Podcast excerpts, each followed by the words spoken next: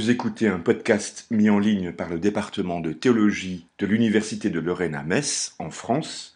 Vous pouvez nous retrouver sur nos deux sites internet caepr.org et e-théologie sans accent.com.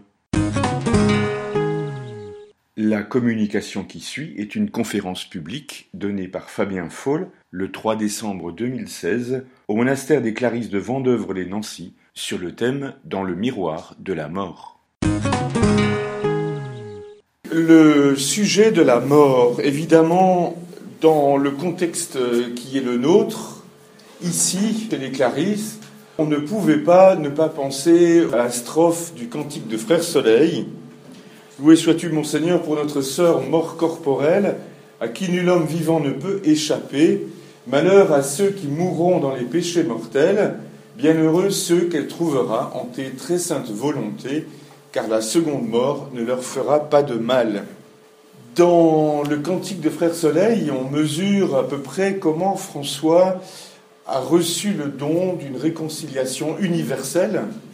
Et quand on dit universelle, ça n'est pas peu dire, puisque cette réconciliation qu'il a vécue va jusqu'à la mort, qui est aux antipodes de la vie et de la création. Et donc, euh, ce qu'il a reçu va jusque-là. Cela nous donne à, à deviner que son itinéraire de foi a été profondément un itinéraire dans l'humanité, dans l'humanité marquée par la mort, et qu'il a visité avec le Christ dans sa vie tous les aspects de la vie humaine et jusqu'au fait d'être mortel. S'il y a quelqu'un que la mort a surpris dans les très saintes volontés du Père, c'est le Christ. Et lui, François, marchant sur les pas du Christ, a marché et dans les très saintes volontés du Père et en même temps marché sur un chemin qui l'a mis en communion avec la mort et la résurrection du Christ. Mort et résurrection, ça va être les deux aspects de cette communication. D'abord un regard sur la mort et ensuite un regard sur la résurrection. C'est le plan que j'ai choisi après une introduction, le miroir de la mort, perspective d'une résurrection. Et puis euh, une conclusion, s'il y a moyen de conclure sur ce sujet, ce qui n'est pas sûr. En introduction, je voudrais euh, d'abord dire deux, même trois points. Quand on parle de la mort, on parle de quelque chose que nous ne connaissons pas. Et habituellement, nous disons, il faut parler de ce qu'on sait, de ce qu'on connaît. Mais là, en l'occurrence, on est obligé de parler de quelque chose que l'on ne connaît pas. Nous n'en avons pas, pour le dire autrement, une expérience immédiate. Ce qui est immédiat, c'est sans médiation. Or, nous ne pouvons parler de la mort que d'une façon médiate, c'est-à-dire avec des médiations. Parce que l'expérience que nous en avons est toujours par un certain biais. C'est euh, Vladimir Yankelevitch qui a écrit un livre sur la mort. Il dit que de la mort, nous pouvons en parler d'abord en il, parce que euh, lorsque nous entendons des informations, lorsque nous échangeons des nouvelles, nous entendons un tel, une telle est mort, est morte, ou euh, dans tel accident, il y a eu tant de morts. C'est toujours au il, mais c'est loin. Autre chose est lorsque nous en entendons parler en tu, c'est-à-dire lorsque des proches sont concernés par la mort, et là, évidemment, ça nous affecte déjà un peu plus. Telle personne à qui on est en relation de tu est décédée et ça laisse dans notre vie un vide. Et puis, à certains moments de la vie, peut-être que nous arrivons à parler en je. C'est-à-dire que nous faisons une sorte de prise de conscience que je suis mortel, je suis destiné à mourir.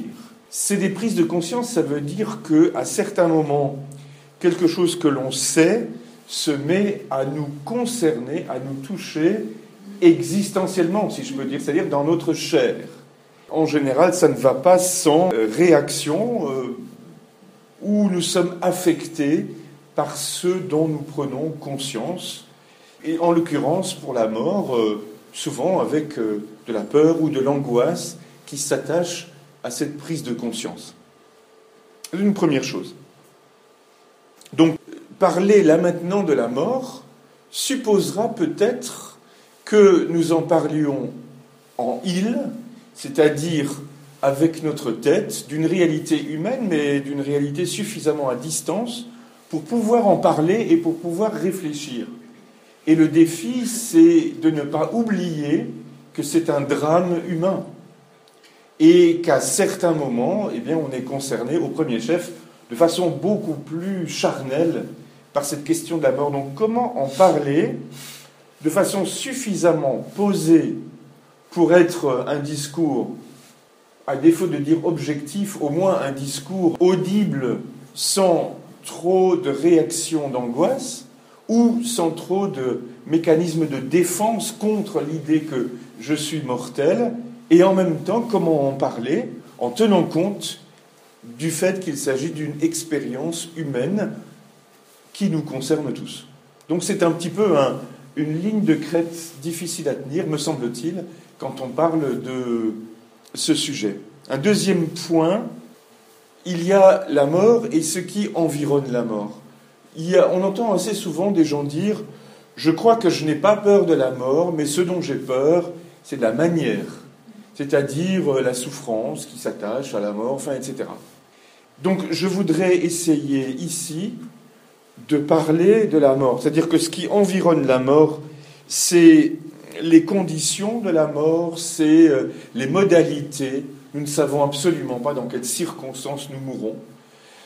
Les conditions, ça peut être euh, de maladie, ça peut être de vieillesse, ça peut être par accident. Pour certaines personnes, c'est par suicide. Et les conditions de la mort aujourd'hui, où les modalités, ben, la mort est très médicalisée dans notre société. Et du coup, ça pose des tas de questions en termes de bioéthique sur euh, l'accompagnement des mourants, les soins palliatifs, l'euthanasie, le rôle du législateur quand il fait des lois de bioéthique, la définition clinique de la mort, etc. Ce sont des sujets que je ne vais pas aborder. Ça nous mènerait sans doute trop loin et ça nous mènerait dans une autre direction. Ce que je voudrais faire, c'est essayer d'avoir un regard le plus factuel possible, c'est-à-dire un regard sur la mort en disant, voilà, qu'est-ce qu'on peut en dire qui est incontestable et quelles en sont les répercussions? Un regard le plus serré possible pour pas ni surinterpréter autant que possible, et pour voir le caractère humain de cette réalité de la mort. Et trois, en termes de définition, on fait en général une distinction entre la mort et le mourir. Quand on dit la mort, on est plus sur une réalité objective. La fin de la vie humaine sur la Terre, c'est la mort.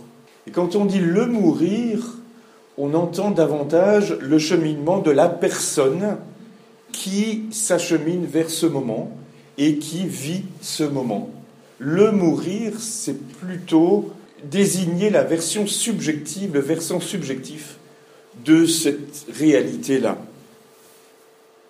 Une première partie, le miroir de la mort, je voudrais développer quatre points. Et je vous propose une sorte d'image guide, j'appelais ça comme ça, précisément l'image du miroir. Ça n'est pas du tout original, il y a des écrits de l'époque de la Renaissance qui traitent la question de la mort à partir de la question du miroir, et de façon générale au Moyen Âge, le miroir est une image bien connue, confère la lettre de Sainte-Claire à Agnès de Prague. Mais le miroir, euh, ça n'est pas que une image pour la mort. Claire on parle à propos du Christ en croix. Christ en croix mourant, mais d'autres écrits en parlent de façon différente. Le miroir est un objet assez étonnant parce qu'on pense qu'il est transparent. Et en fait, il est opaque. Et c'est une opacité assez étonnante. On croit qu'on voit au travers, Mais ce qu'on voit dans un miroir, c'est le monde dans lequel on est. On ne voit pas ce qu'il y a de l'autre côté, on voit le monde dans lequel on est. La mort procède de quelque chose de ce type. Il y a quelque chose d'opaque à envisager la mort, mais quand on envisage la mort, on est renvoyé vers la vie. Et c'est dans ce sens-là que je voudrais prendre quatre caractéristiques de la mort. En disant, si on regarde la mort, qu'est-ce que ça nous dit de la vie?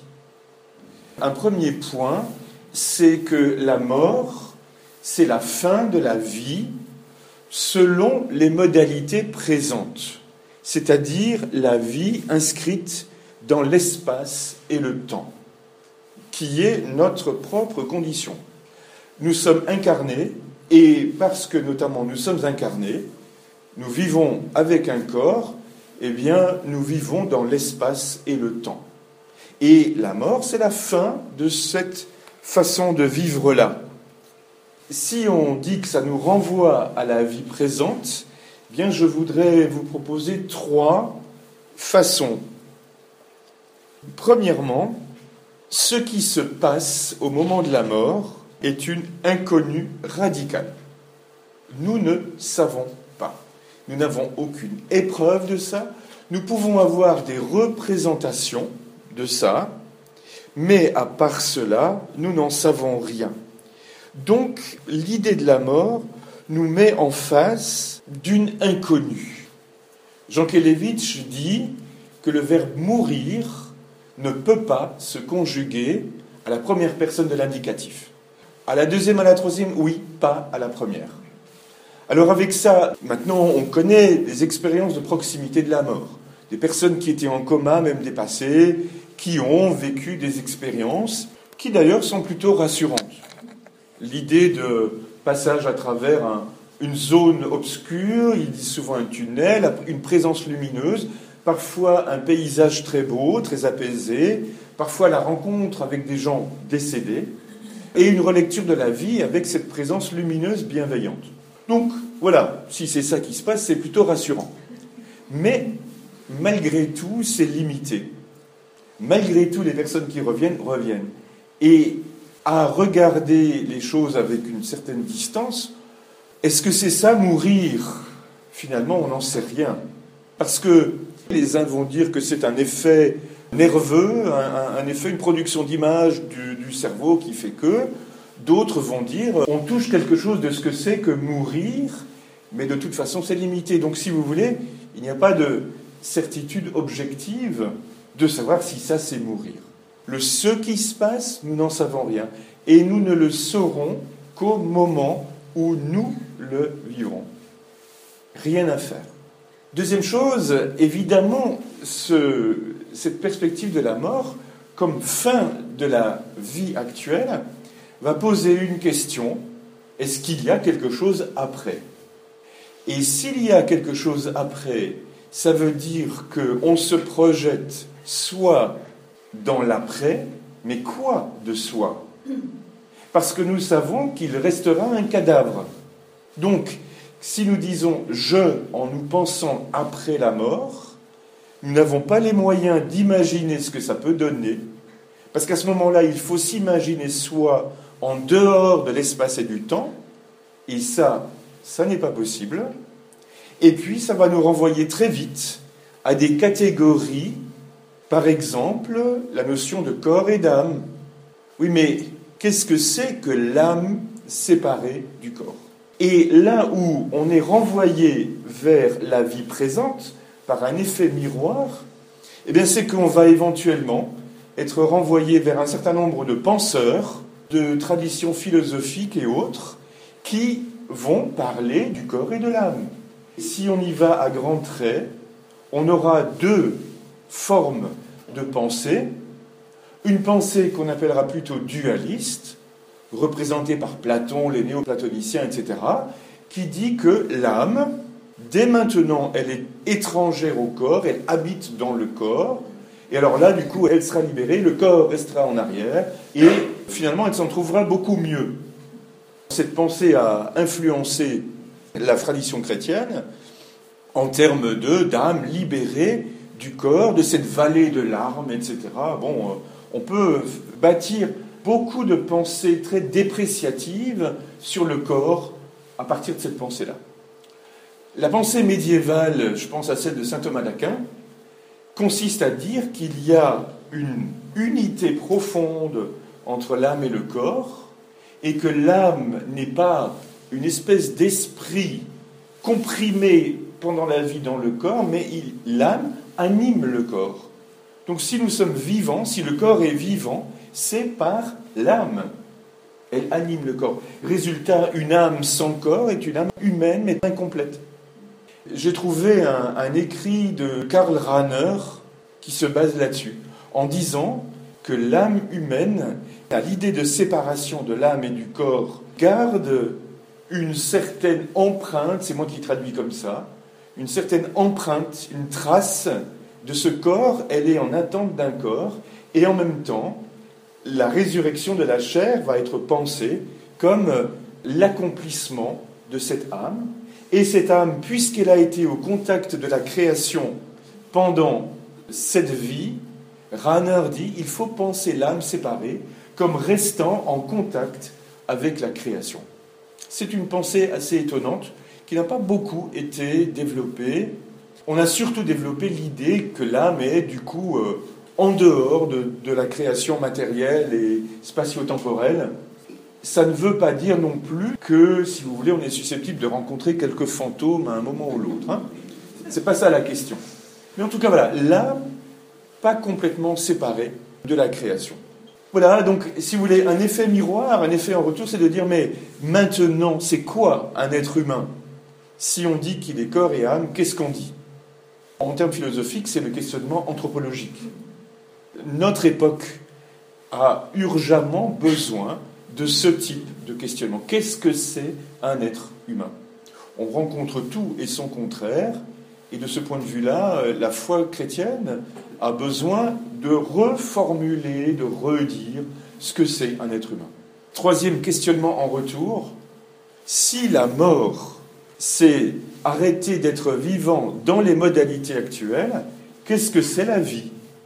Et je renverrai à des expériences que nous faisons d'être en vie. Et là, je pense à une tradition philosophique qui est à la fois liée à Spinoza, et en même temps, à la phénoménologie, un, philosophe qui s'appelle Michel Henry, dont la pensée a été centrée sur le thème de la vie. Pour Michel Henry, la vie est un impensé de la philosophie.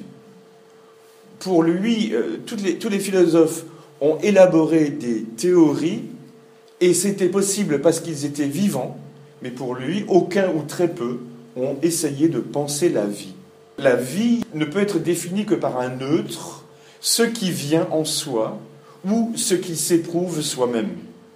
Alors par exemple, si je bois et que ça me désaltère, je fais l'expérience d'une sensation agréable, de quelque chose qui contribue à ma vie, et cette sensation agréable est plus que simplement un plaisir, je m'éprouve moi-même vivant avec et dans mon corps.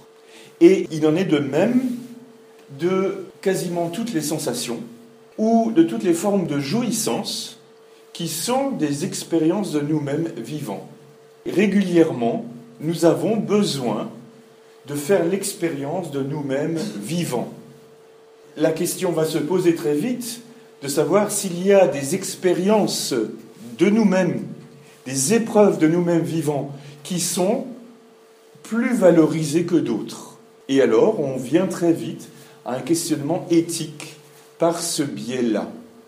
Nous avons l'habitude, ou spontanément, nous sentons bien que tout ce qui est de l'ordre de l'amour, du partage fraternel, de la bienveillance, des relations fraternelles, des relations amicales, etc., tout ce qui procède de l'amour, c'est aussi une façon de se donner mutuellement une épreuve, une expérience du fait d'être en vie. Aimer quelqu'un, c'est lui signifier tu existes, tu es en vie, et c'est une bonne chose. C'est une façon de se confirmer dans l'existence. Alors, si en plus on joint les sensations et ce contexte-là, voyez ce que donne un repas amical et fraternel, d'où on ressort, j'ai envie de dire consolé du fait de vivre, mais consolé au sens ignatien ou, ou Isaïe du mot, conforté dans l'existence. Peut y avoir des expériences sensorielles extrêmement puissantes et extrêmement fines pour nous renvoyer à ce que ça peut être de finesse le fait d'être en vie. Si vous appréciez le thé et si on vous fait goûter un très bon thé, chinois ou autre, mais très bon, vous vous apercevez que la sensation vous emmène très loin. Parce que la subtilité des arômes est quelque chose qui fait appel à une finesse dans l'expérience d'être en vie. On pourrait en dire autant des très bons vins. Et quand c'est partagé, on voit comment ça nous conforte dans la vie. Je suis toujours, dernier exemple, toujours euh, frappé de voir certains, certaines personnes, certains jeunes dans la rue avec euh, bière, canette de soda ou autre.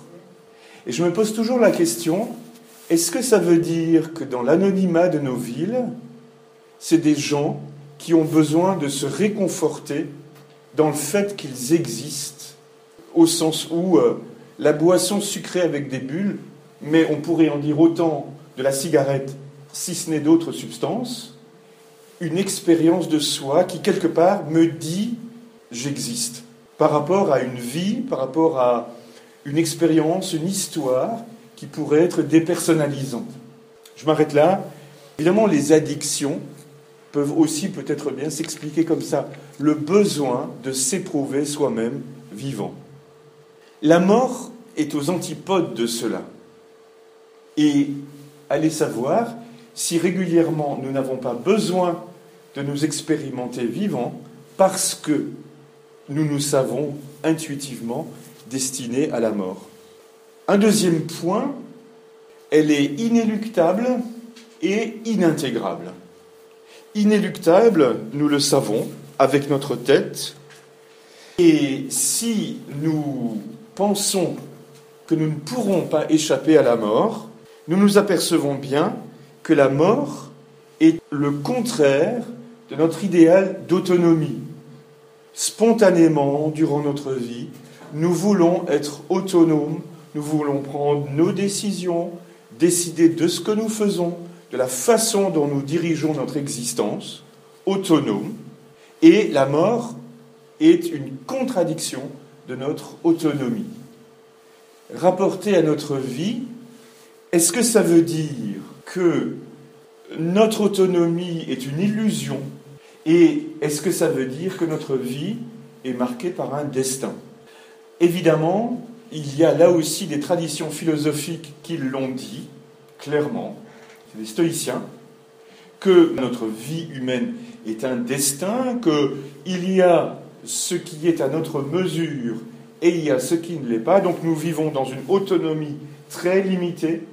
Il y a le champ où nous pouvons prendre des décisions et il y a tout un ensemble de domaines où nous ne pouvons pas et que du coup la vie c'est s'en tenir à ce qui est à ma mesure. Eh bien, il y a aussi une, manière de penser la foi chrétienne de cette façon-là. C'est-à-dire que là, le maître de notre destin serait Dieu. Et des fois, lorsque nous parlons du décès de quelqu'un, eh bien c'est ce que nous disons. Ah ben c'était écrit, c'était son heure, il fallait que ça arrive comme ça. Qui a décrété ça?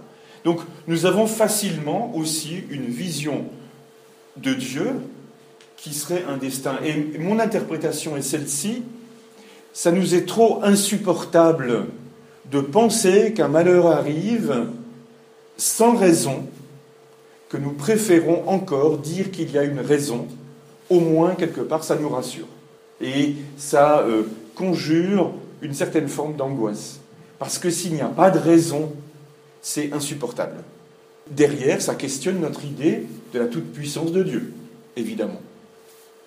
inintégrable parce que ça suppose que nous nous pensons n'existant plus, et ça c'est au fond pas possible. Et on voit très bien dans l'itinéraire de personnes qui sont sur l'itinéraire de la mort, parfois des phases de ce qu'on appelle le déni, c'est-à-dire euh, le fait de absolument pas être capable de penser que la mort est au bout du chemin.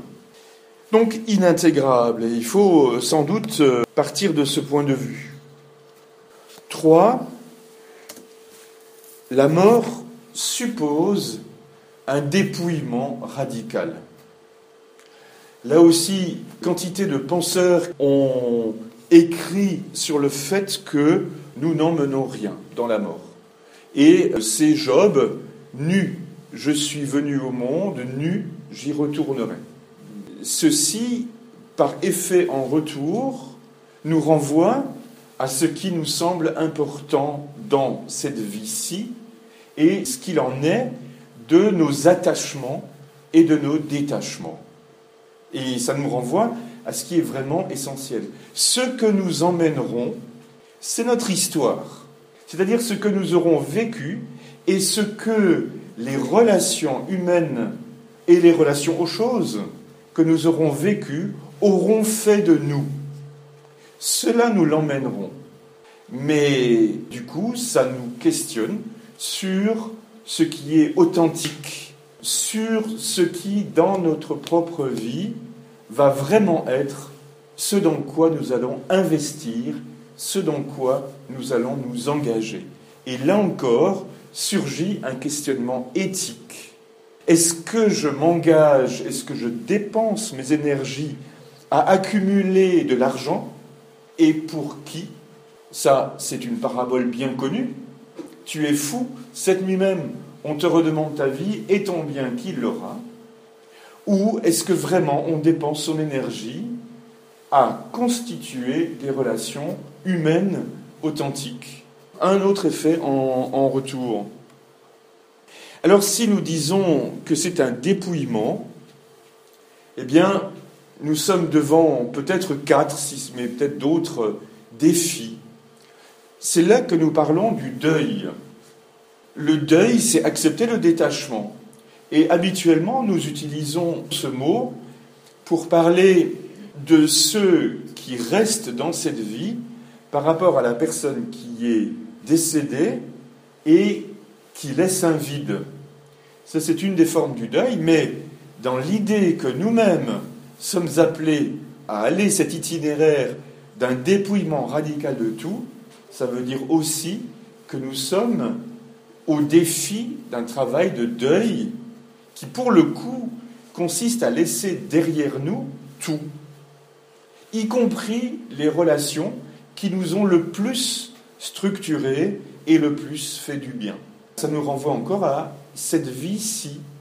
Ça ne veut pas dire qu'il faut cultiver une froideur, mais ça veut dire qu'il y a une façon probablement de vivre les relations humaines qui consistera à ne pas mettre la main sur les personnes et à les laisser faire leur itinéraire. C'est certainement à méditer. Là, on retrouve l'idée, autour de la même idée, l'idée du lâcher-prise.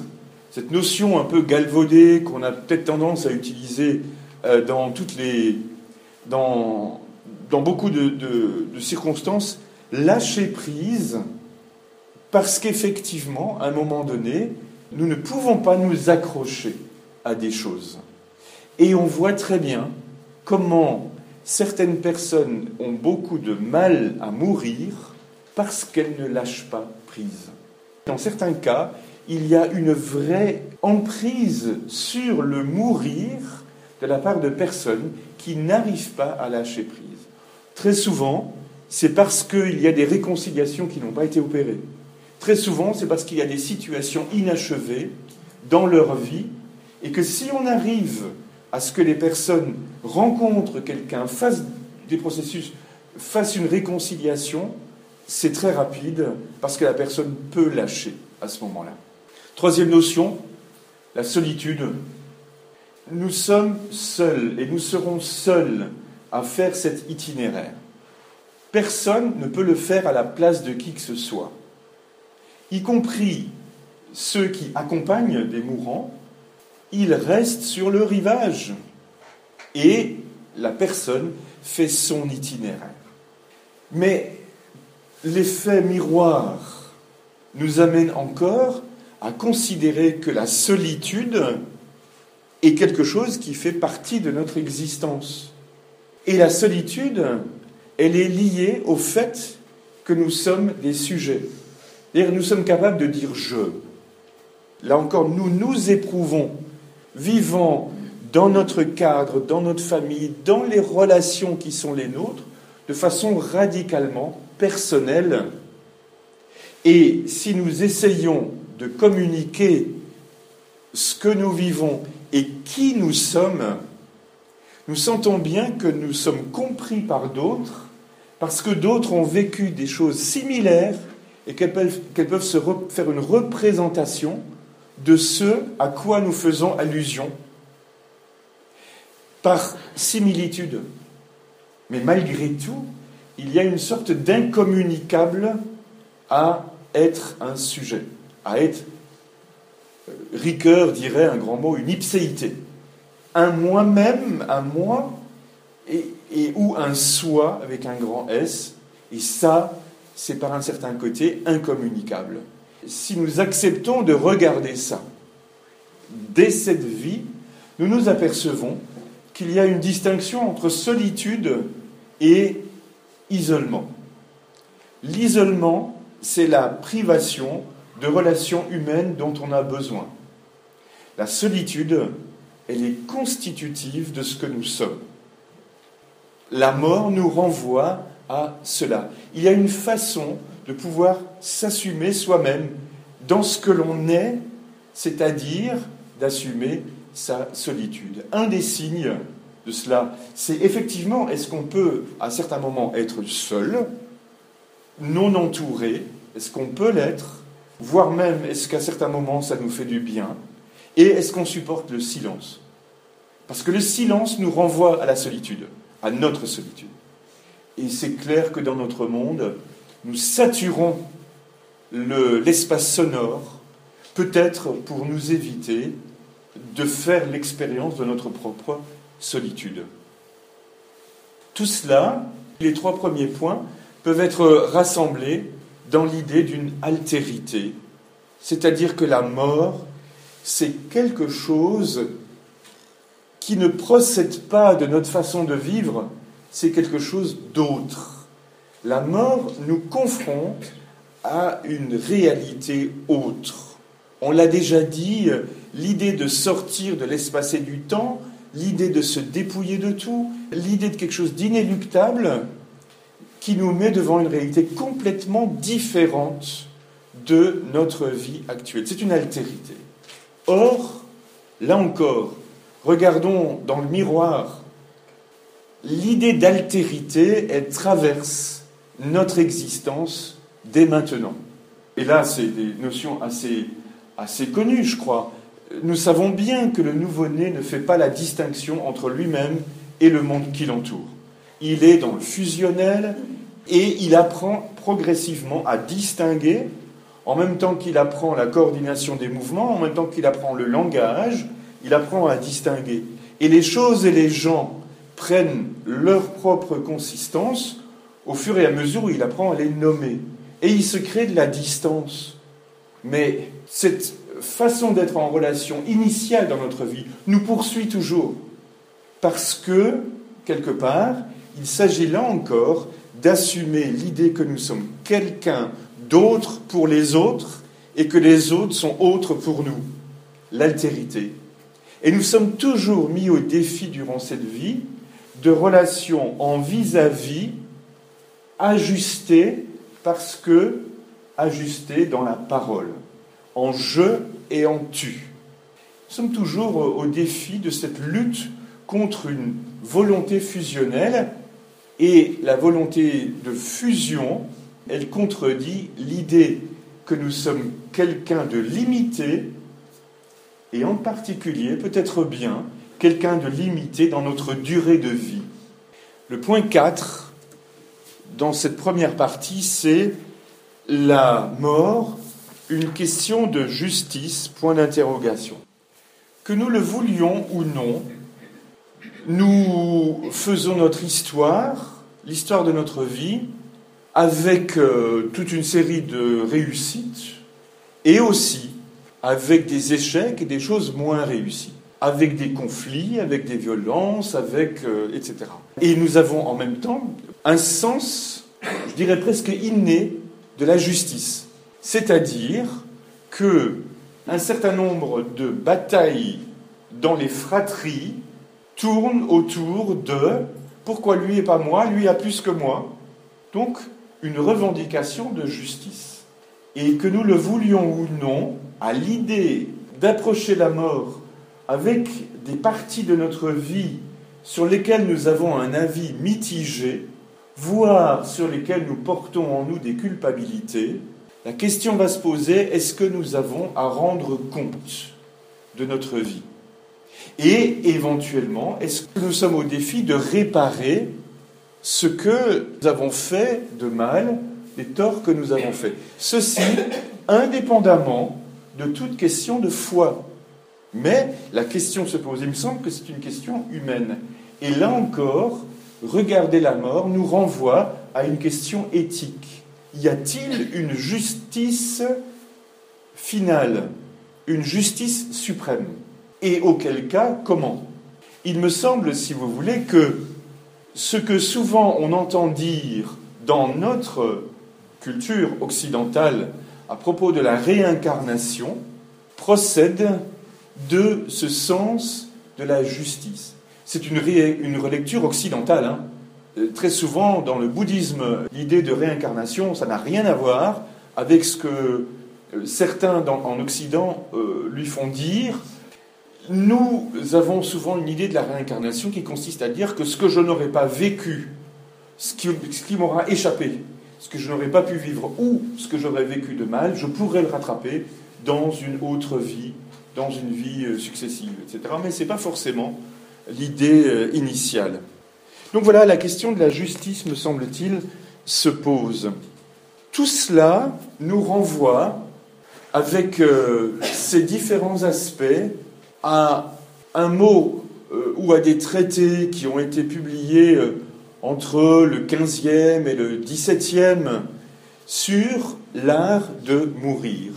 On parlait de ars moriendi, l'art de mourir. C'était dans une préoccupation de type théologique, c'est-à-dire qu'il fallait que, et ça nous a longtemps poursuivi hein, euh, dans, l'Église, il fallait absolument qu'on soit sûr que la personne qui meurt aille au ciel. Donc il fallait à tout prix qu'elle se soit confessée, qu'elle ait, qu'elle ait reçu ce qu'on appelait l'extrême onction, qu'elle ait communié. On était à peu près certain. Et l'art de mourir, c'était à la fois durant toute sa vie cultiver le souvenir que l'on est mortel, mais ça c'est pas la Renaissance qu'il a inventée, c'est déjà les Grecs, les stoïciens, memento mori, souviens-toi que tu es mortel.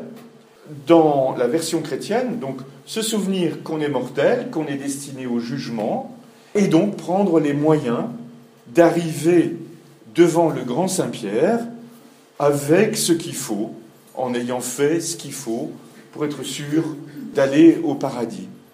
Il me semble que si on pense la mort et plus largement que cette perspective de foi, dont je ne dis pas que c'est obsolète, mais si on prend ces diverses perspectives, même indépendamment de la foi, si l'on accepte de regarder en face un certain nombre de ces défis de l'existence dans laquelle nous sommes, qu'est-ce que c'est que d'être humain? Qu'est-ce que j'appelle l'âme? Qu'est-ce qui est authentique dans cette vie? Quels attachements ne me rendent pas service? Est-ce que je suis capable d'assumer ma solitude de sujet humain? Et ainsi de suite. Mais c'est peut-être bien déjà une façon d'exercer ce memento mori parce que peut-être que cet ultime itinéraire sera fort de mon expérience humaine et qui me permettra peut-être d'envisager cette partie ultime de mon existence. Mais là encore, on ne peut dire que peut-être, parce que je meurs ne peut pas être dit par quelqu'un qui est vivant. Peut-être aussi que là, on touche à quelque chose que d'aucuns appelleront la sagesse. Je voudrais aborder la deuxième partie, perspective d'une résurrection. Et du coup, reprendre cette idée de euh, résurrection telle qu'elle se présente dans notre foi chrétienne. Et là, je voudrais prendre une autre image guide que le miroir, l'image de la perspective dans la peinture de la Renaissance. J'ai mis ici le plafond de l'église Saint-Ignace à Rome, qui est peint en trompe-l'œil.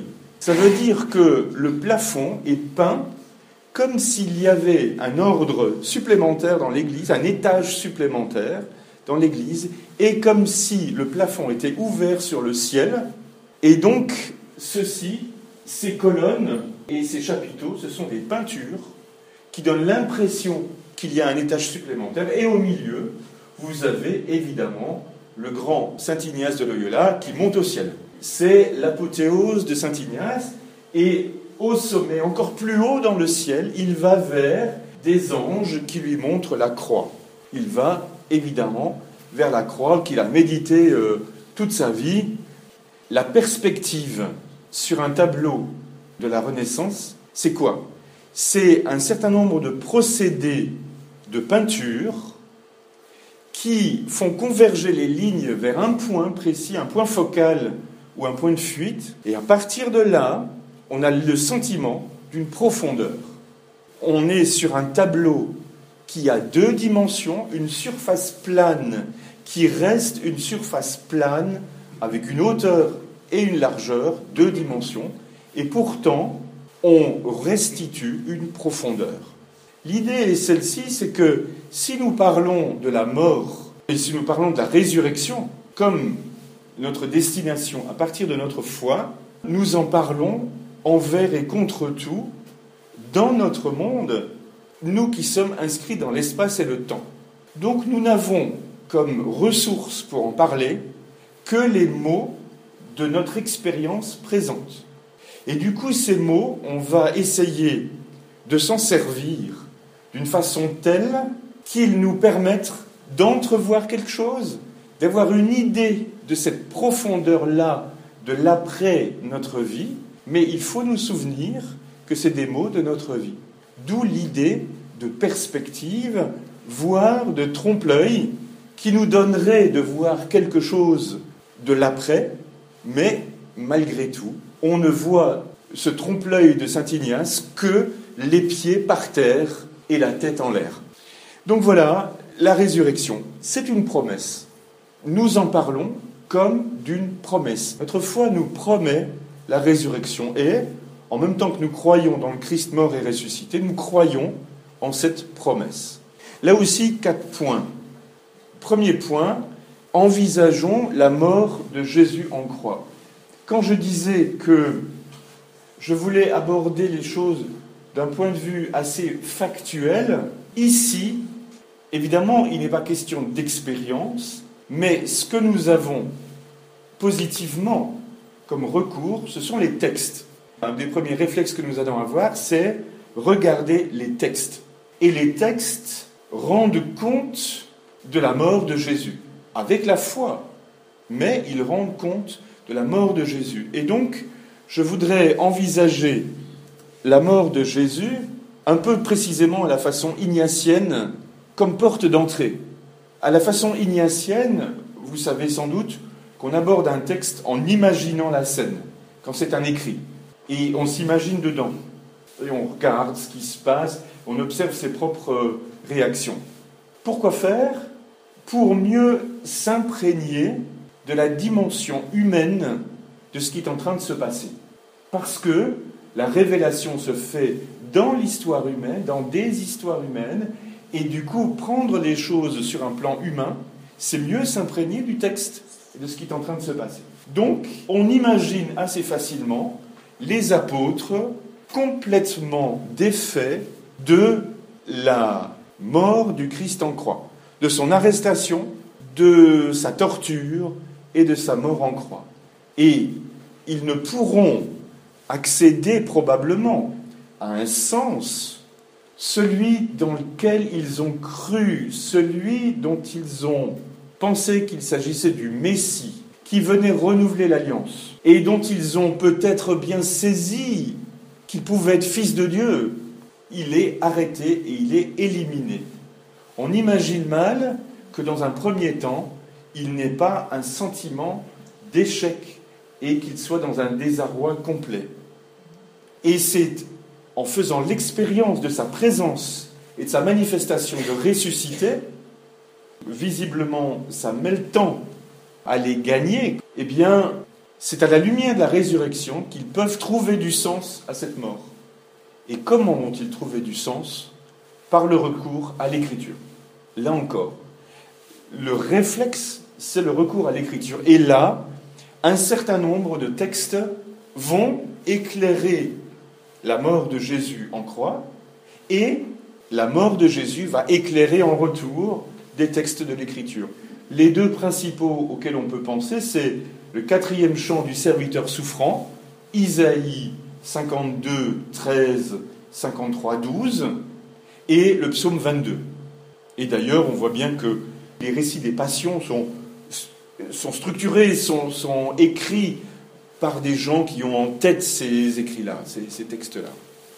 Et donc voilà à partir de quoi ils vont penser et chercher un sens à la mort du Christ en croix. Ils vont se rendre compte, à la lumière de ces textes, que Jésus a fait de cette espèce de destin inéluctable qui était le sien un don de soi.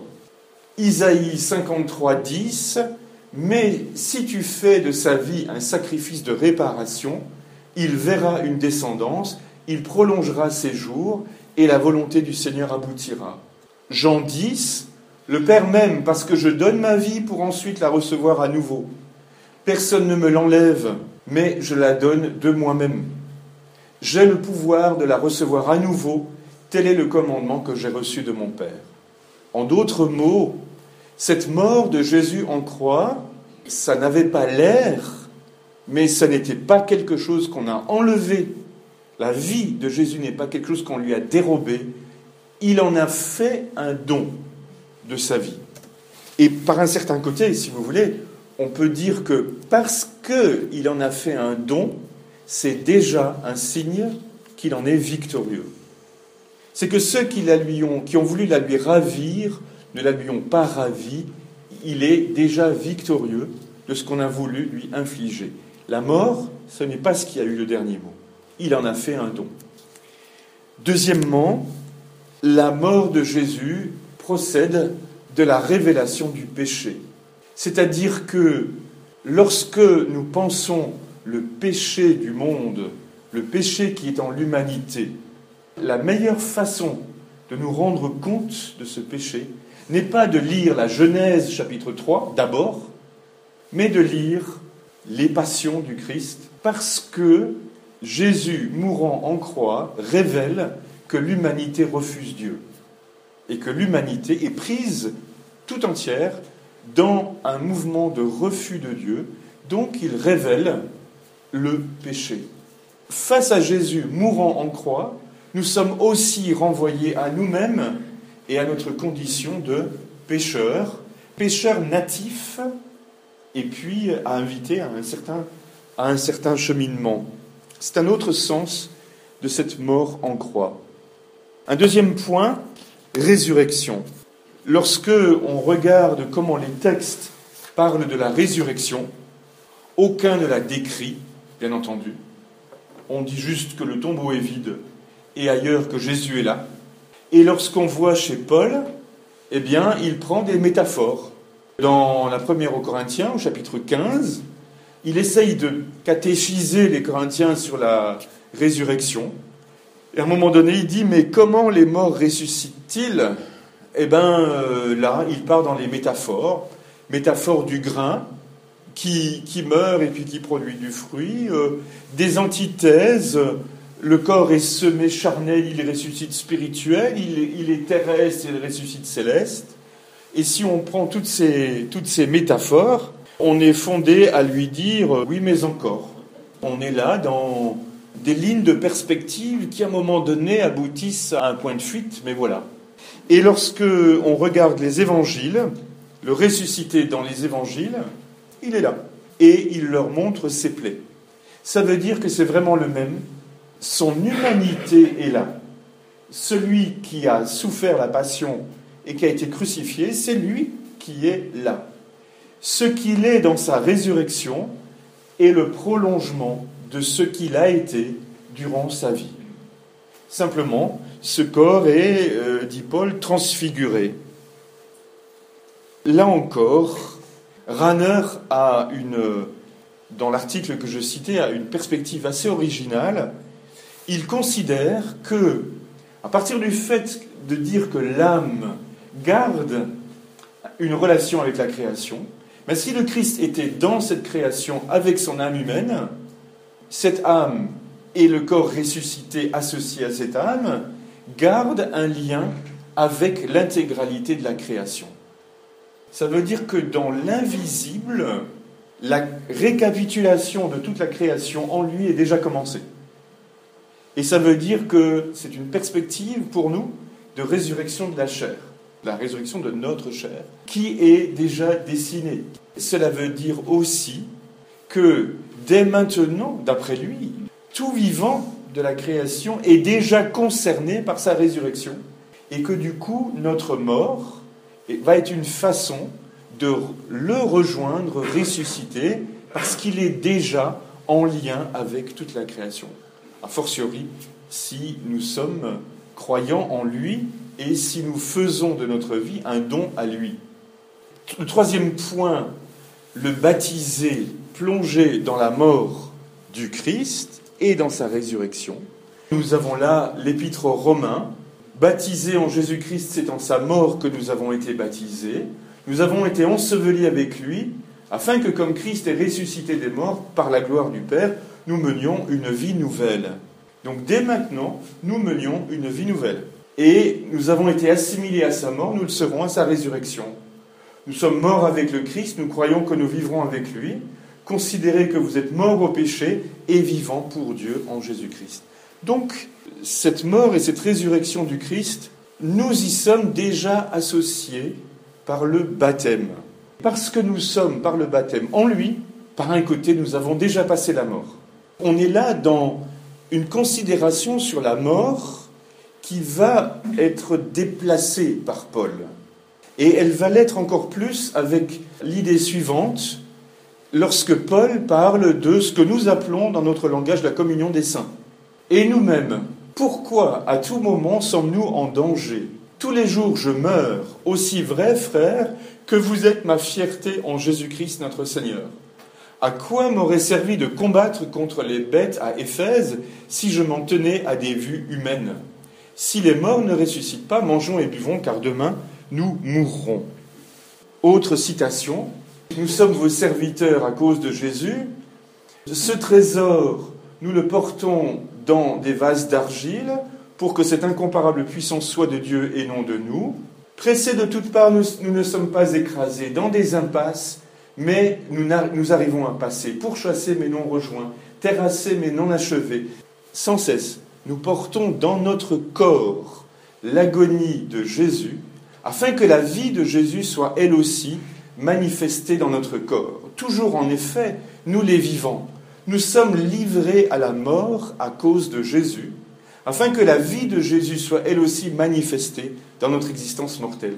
Ainsi, la mort est à l'œuvre en nous, mais la vie en vous. Donc, ce dont Paul fait état c'est quelque chose que nous avons l'habitude d'appeler le combat spirituel. Et c'est une réalité qui se fonde sur le fait que les baptisés sont plongés dans la mort et la résurrection du Christ. Mais ici, c'est une dimension communautaire, ecclésiale. C'est que dans l'Église, la mort de Jésus est expérimentée en quelque sorte par le combat spirituel que l'on mène, mais dans l'Église, la résurrection de Jésus et aussi expérimenté parce que ailleurs, quelque part, il y a des gens qui vivent à partir de ce que les uns et les autres combattent. Donc, ce que j'ai appelé un déplacement de l'idée de la mort, c'est une considération de la mort de Jésus, dramatique s'il en est, mais parce que Jésus fait de cette mort un don, il nous est donné dès maintenant d'expérimenter déjà la fécondité de ce don, de cette mort-résurrection. C'est là que se passe un déplacement. Cela pourrait nous mener à l'idée que lorsque nous faisons, en tant que baptisés, notre itinéraire humain, et lorsque nous sommes confrontés à ces déterminants de la condition humaine vers lesquels l'idée de la mort nous a renvoyés, ceci, plongé dans la mort et la résurrection du Christ, devient aussi, non pas seulement et pas d'abord, une sorte de consolation face à l'angoisse de notre propre mort. Si nous considérons la résurrection du Christ, ce n'est peut-être pas d'abord, et notre propre résurrection, ce n'est peut-être pas d'abord pour y trouver une consolation par rapport à notre condition humaine angoissante, mais pour y trouver une fécondité dès maintenant, une ouverture vers davantage de vie. Si nous faisons ce travail avec le Christ d'itinéraire en humanité, eh cela nous associe à la mort et la résurrection du Christ. Et si à l'occasion ça nous donne de mener ce fameux combat spirituel, nous savons qu'il y a une fécondité, même si nous ne nous en apercevons pas. Et ceci, dans ce qu'il est convenu d'appeler la communion des saints, qui n'est pas que pour l'époque présente où nous vivons, mais qui dépasse complètement le temps, l'espace et l'histoire, parce que c'est la mort et la résurrection de Jésus. En conclusion, si l'on peut conclure, j'avais commencé avec François, le cantique de Frère Soleil. Si on en revient à François, le stigmatiser. François est quelqu'un qui a reçu le don de cette réconciliation et de cette fraternité universelle, et il a eu aussi une façon d'être configuré de manière particulière au Christ crucifié. Ou on pourrait relire cela en disant que François a peut-être eu une façon particulièrement marquante de montrer et de signifier à quel point chaque baptisé est configuré au Christ crucifié.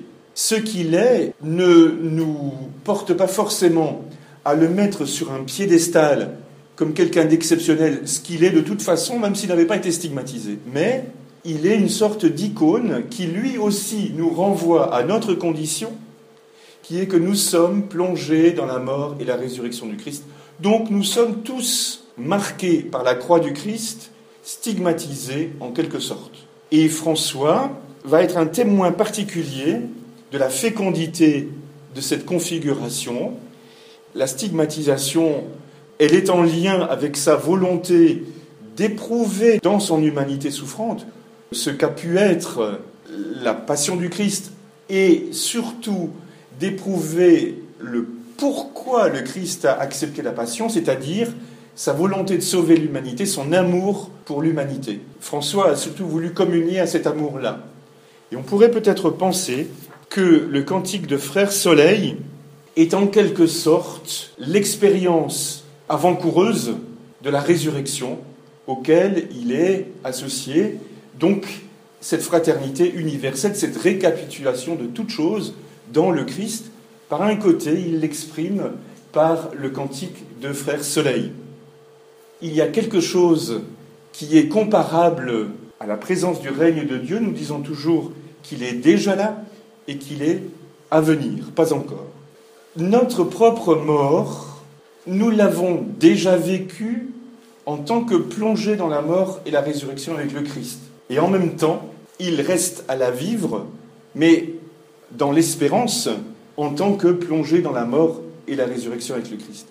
Là non plus, ce n'est pas une façon de nous consoler à bon compte, mais c'est d'essayer de regarder jusqu'où nous pouvons regarder à partir de notre humanité et à partir de ce que nous dit notre foi, de cette promesse que nous avons reçue d'une résurrection et d'une fécondité. Je termine avec Philippiens. Christ sera exalté dans mon corps, soit par ma vie, soit par ma mort. Car pour moi, vivre, c'est le Christ, et mourir m'est un gain. Mais si vivre ici-bas doit me permettre un travail fécond, je suis pris dans ce dilemme. J'ai le désir de m'en aller et d'être avec Christ, et c'est de beaucoup préférable. Mais demeurer ici-bas est plus nécessaire à cause de vous. Donc, nous sommes peut-être bien fondés à nous sentir appelés à vivre notre vie, selon ce que dit Paul, pour moi, vivre, c'est le Christ, et du coup, remettre la question de notre mort entre les mains du Christ, en qui nous sommes déjà plongés par notre baptême. Je vous remercie